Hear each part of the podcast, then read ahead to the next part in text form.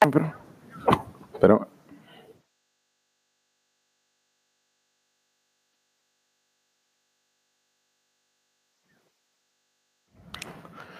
Hola, ¿qué tal? Acá andamos, acá andamos. Miren, gracias por continuar con nosotros, por iniciar y sobre todo por pues hacer esta parte del periodismo que hacemos todos, todos los días.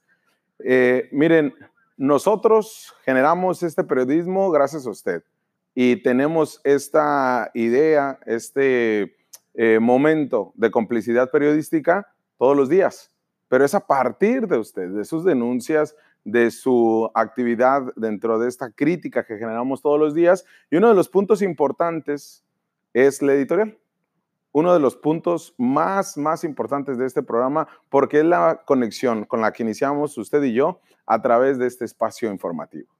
Y hay un tema que lo abordamos desde el día viernes a profundidad y sobre todo a partir de una denuncia que se presenta por parte de una alcaldesa en contra del propio gobierno del estado.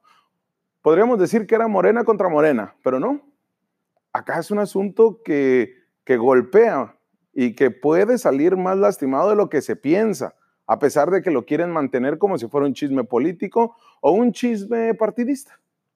Pero un asunto de diferencias políticas de los grupos internos de Morena, que terminó siendo evidenciado con los Jacob, simpatizantes políticos de Jacob Polensky, contra los Cuellar, el hoy dirigente de Morena, Alfonso Ramírez Cuellar, pues esto ya escaló a un nivel que van a salir más lastimados que fortalecidos el partido que actualmente tiene el poder en el gobierno federal, estatal y municipal, así como en el Congreso federal y local. No es cosa menor lo que se registra actualmente entre Zulema Adams, la alcaldesa de Tecate, y el gobernador Jaime Bonilla Valdés. De verdad que no, no, no es, no es cosa menor. Y es algo que para nosotros es importante. Y más porque muchas voces callaron. Estas voces que han sido y que han levantado en favor de las mujeres, en favor de un lenguaje de inclusión, a favor de un lenguaje político de altura, cambiar las prácticas eh, y los macromachismos o micromachismos de políticos, ahora han callado. He sabido que dentro de los cinco alcaldes, Zulema Adams nunca fue santo de devoción de Jaime Bonilla Valdés. La alcaldesa, que pudo haber sido con quien hiciera equipo en la fórmula para el Senado en 2018 con Jaime Bonilla, y que al final sabemos fue la activista mexicanense Alejandra León, en ese entonces todo perfilaba para que fuera su lema, pero al final León se impuso y terminó siendo la ganadora con todo y su singular festejo. La historia usted ya la conoce. Alejandra León también terminó del chongo con quien fuera su compañero de fórmula y ahora se odian a morir Jaime Bonilla y la senadora. Pero el tema de Zulema Adams es esta eh, mujer que llegó de una manera con un triunfo avasallador también, como todos los alcaldes de Morena, y que se presumía que, bueno, iban a gobernar por el bien de Baja California, en si no eran amigos, pues tampoco enemigos, y que los temas políticos internos de preferencias, de modos de gobierno, pues al final no, no iba a impactar tanto, porque tenían el apoyo del presidente de la República. Acá el manda más es Andrés Manuel López Obrador para todos los morenistas, seas de Jacob o seas de Ramírez Cuellar, seas de Jacob o seas de otro grupo político, o no seas de ningún grupo político, el líder moral y único es Andrés Manuel López Obrador. Si hoy el presidente de la República, Andrés Manuel, dice yo ya no quiero a los morenos, si hago otro partido, todos ellos irán al otro partido. Es por eso que acá debe resaltar algo. ¿Dónde está la doctrina partidista? ¿Dónde está la ideología política? Porque acá parece más de grupos y el, tema de los grupos políticos fue uno de los tantos factores que hizo que el PAN perdiera de esa forma que perdió desde el 2018 con la presidencia de la República y después 2019 en Baja California. El pasado viernes, en vivo, en las noticias con Jorge Eras, Zulema Adams dijo en exclusiva para usted este lunes presentaría una denuncia ante la Fiscalía General de la República y la Comisión Nacional de Derechos Humanos. ¿Y sabe qué? Así lo hizo. Así lo hizo y precisamente acompañada de la senadora eh, Alejandra León y la senadora Citlali, que usted los puede ver en pantalla, eh, Citlali Hernández Mora, una de las legisladoras políticas con estrecha cercanía con el presidente Andrés Manuel López Obrador, usted la puede ver eh, con cubrebocas blanco a su mano derecha. Pues bueno, junto con Citlali, junto con la senadora León, ambas senadoras y Zulema Adams fueron y se apersonaron en la Fiscalía General de la República y la Comisión Nacional de Derechos Humanos. Presentaron su denuncia. Así la presentó Zulema Adams. ¿Por qué? Por violencia política de género y amenazas. En esa entrevista del pasado viernes, Zulema le confió a usted, que forma parte de la comunidad de las noticias con Jorge Eras, que el secretario general de gobierno de Baja California le espetó amenazante. Atente a las consecuencias. Esto por negarse a apoyar la iniciativa de Jaime Bonilla para reducir de seis a tres años la siguiente gubernatura. ¿Por qué? Por, usted dirá, pues si ella no es diputada. Bueno, ya le hemos dicho que ante una reforma constitucional como la que se plantea hacer y que ya en su momento fue rechazada en una primera intentona porque no obtuvo los 17 de los 17 em, votos de los 25 eh, diputados que hay, pues después de que se llegue a aprobar en el Congreso del Estado, lo más seguro es que se va a presentar en el mes de agosto, cuando inicie un nuevo periodo de sesiones del Congreso del Estado, una nueva mesa directiva, pues va a pasar por los eh, cinco ayuntamientos. Y los cinco ayuntamientos tendrían que votar, pero pueden hacer lo que le llaman afirmativa fictia, que eh, lo estaremos tratando, ese tema también importante, y lo estaremos desmenuzando, como también pudiera ser una violación a la Constitución. Puede ser anticonstitucional esto de dejar pasar una iniciativa, no votarla en cada uno de los municipios como marca la Constitución. Pero bueno, esto, por eso es tanto el argüente. Zulema Adams asegura que ella le dijo que no. En esa reunión del 27 de junio en las oficinas del Palacio Municipal, la edil tecatense dijo que todo se tornó oscuro después de esa reunión por parte del gobierno del Estado. Pues además de que le habían acusado de que debía resolver un problema jurídico que tiene el ayuntamiento de Tecate desde el 2009 con una empresa gasera, porque si no, sería metida a la cárcel y también pues la, terminarían bajando de lo que es la reelección. También dijo el Zulema que a partir de ese día inició una campaña en redes sociales contra sus hijos. Y nos lo dijo acá, textualmente. Yo no voy a permitir esos atropellos, Seras. El problema es conmigo, no con mis hijos. Zulema Adams es una activista fundadora de Morena y de las redes de Andrés Manuel López Obrador, que obtuvo por primera vez la alcaldía de Tecate, que en 30 años tuvo gobiernos alternados del PRI y del PAN.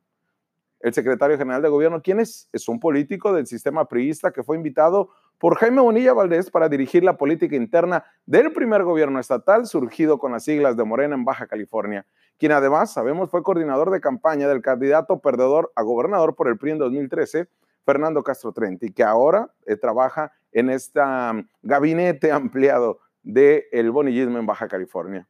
Fuentes parlamentarias confiaron a las noticias con Jorge Eras que Rodríguez Lozano se reunió con legisladores locales de Morena y sus aliados para promover en el Congreso la iniciativa que ya le decía, reducir el periodo de la siguiente administración estatal de seis a tres años. El argumento principal, aseguran las versiones que coinciden con la de Zulema Adams, era que así lo quería el presidente Andrés Manuel López Obrador, además de que así buscarían hacer que los estados cambien de gobernador en 2021, pues la intención política del partido es hacer un bloque electoral en el 2024, cuando el mismo Andrés Manuel ya estaría de salida. La tarde del viernes, en un escueto boletín de prensa, Rodríguez Lozano negó haber sido, haber amenazado, perdón, a Zulema Adams, aceptó que sí se reunió, pero dijo categóricamente que lo dicho por la alcaldesa es mentira. Ahora tendrá que responderlo ante la justicia federal. Todo se pudo quedar ahí, señores. Todo se pudo quedar ahí. Pero el gobernador en sus mensajes matutinos de informe de actividades, disfrazados de conferencia de prensa, todavía le puso más leña al fuego. Pues prácticamente se volvió como si se tratara de un chisme político, ya que refirió que, mire, ni siquiera, ni siquiera yo lo quisiera decir, ¿eh? Porque incluso ni nota hice yo de esas declaraciones del gobernador, ya que siento que son de esas cosas que no debemos de, o debemos, perdón, evitar replicar, no debemos de publicar. Pero el mandatario estatal indicó, ¿y por qué digo esto? Porque se trata, ahí sí, de manera directa, de un mensaje misógino.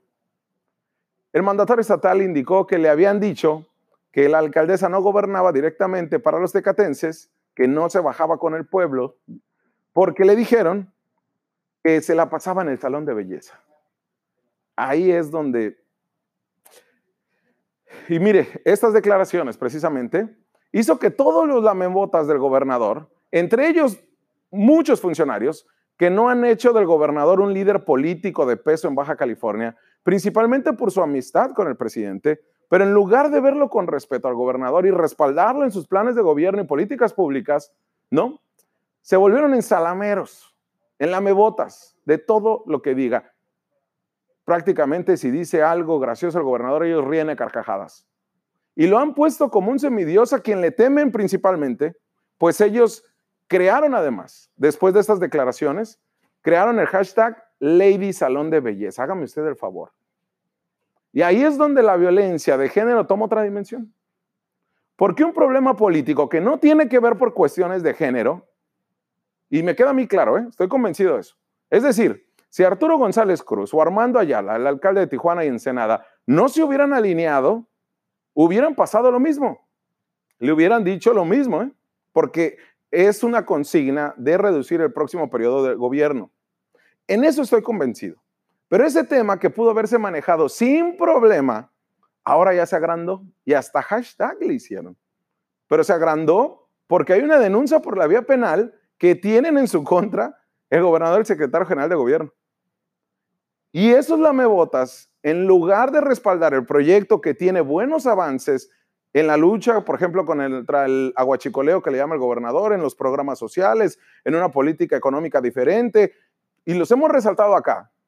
Las políticas públicas hay unas que son muy buenas y que traen una muy buena directriz por parte del gobernador Jaime Bonilla Valdés. Y en lugar de respaldar esto, esos alameros y lamebotas de funcionarios que inundan las redes sociales y que se convierten en trolls, pues ahora incitan a la violencia de género y hasta hashtag hicieron. Aquí es un punto importante y con eso cerramos. Aquí es donde las mujeres de Morena tienen un peso específico y le voy a decir por qué. Porque hace unas semanas presentaron una carta contundente. Más de 200 mujeres del partido de Morena en Baja California, muchas de ellas fundadoras, advirtieron del recrudecimiento de la violencia política por razón de género en los últimos meses y días. Las militantes de Morena señalaron que a todas las compañeras del partido, dijeron, han sido víctimas de esta violencia, sobre todo en la clase política, no especificaron casos concretos ni establecieron denuncias por las vías correspondientes, pero sí las mujeres morena, simpatizantes de esta cuarta transformación, condenaron las campañas de difamación y violencia en redes sociales en su contra desde la cobardía del anonimato y basadas en noticias falsas, antes de que surgiera este tiro Bonilla Zulema Adams. Consideraron que el arribo de las mujeres de Morena en la palestra pública no ha sido bien entendida por todas las personas del gobierno y enfatizaron las mujeres morenistas que las estructuras sociales que perpetúan y justifican un trato social discriminatorio hacia las mujeres están sustentadas en afianzadas creencias conservadoras del rol de que las mujeres en la sociedad deben de hacer otra cosa y cuyas repercusiones, además dijeron, ven en la infrarrepresentación en el ámbito social y político, en la violencia tolerada hacia el género femenino. Es decir, lo que le decía, se aplauden este tipo de cosas. En la práctica, arguyeron estas mujeres morenistas, las diferencias de género se traducen en desigualdad social y tanto las mujeres y los valores que se consideran femeninos ocupan siempre un nivel de subordinación de los valores masculinos. Entre las firmantes del documento se encuentra la coordinadora del grupo parlamentario de Morena en el Congreso local, Montserrat Caballero, y la misma Zulema Adams. Estas mujeres morenistas convocaron al Congreso local a dictaminar y aprobar las diversas iniciativas que se proponen, tanto a la reforma de la Constitución Política del Estado como a la ley de acceso de las mujeres a una vida libre de violencias y leyes electorales para armonizar el marco jurídico en cuanto a paridad y violencia política contra las mujeres por razón de género. En el Congreso hay cuatro iniciativas, impulsadas, tres de ellas por legisladores de Morena y una por el diputado panista eh, eh, Miguel Ángel Bujanda armonizar las leyes federales, se debe de contemplar la inclusión del lenguaje, piden la paridad cualitativa, que el órgano electoral existe una comisión de mujeres, que los órganos autónomos deben de tener una equidad en sus asignaciones, que el Congreso deba tener una unidad para atender la inclusión de género. Pero ¿sabe qué? Y en este tema no van a hablar. Es una asignatura pendiente que tienen las mujeres de Morena con este tema. Y ya por último, le digo que a pesar de que el gobierno de Jaime Bonilla se dijo que no iba a contratar en su gobierno a quienes realicen violencia política por razón de género, en la Secretaría de Educación ocupa un cargo directivo Julio Rodríguez Villarreal, quien fue sancionado por el Instituto Estatal Electoral y el Tribunal de Justicia Electoral del Poder Judicial del Estado por estas conductas en contra de una candidata a la alcaldía de Mexicali de un partido opositor a Morena. Es decir, no solamente no lo atacan de frente, sino en su gobierno tienen a estos violentadores por cuestiones de política y política de género. Hasta acá este análisis. Lléveselo en el corte comercial, analícelo y escríbanos cómo usted lo puede cuestionar, cómo podemos mejorar y cuál es el compromiso que tienen las mujeres de Morena con estos temas. Porque una cosa es sacar una carta y la otra cosa ya salir y combatirlo como se debe hacer. Vamos a una pausa comercial y regresamos porque tenemos más.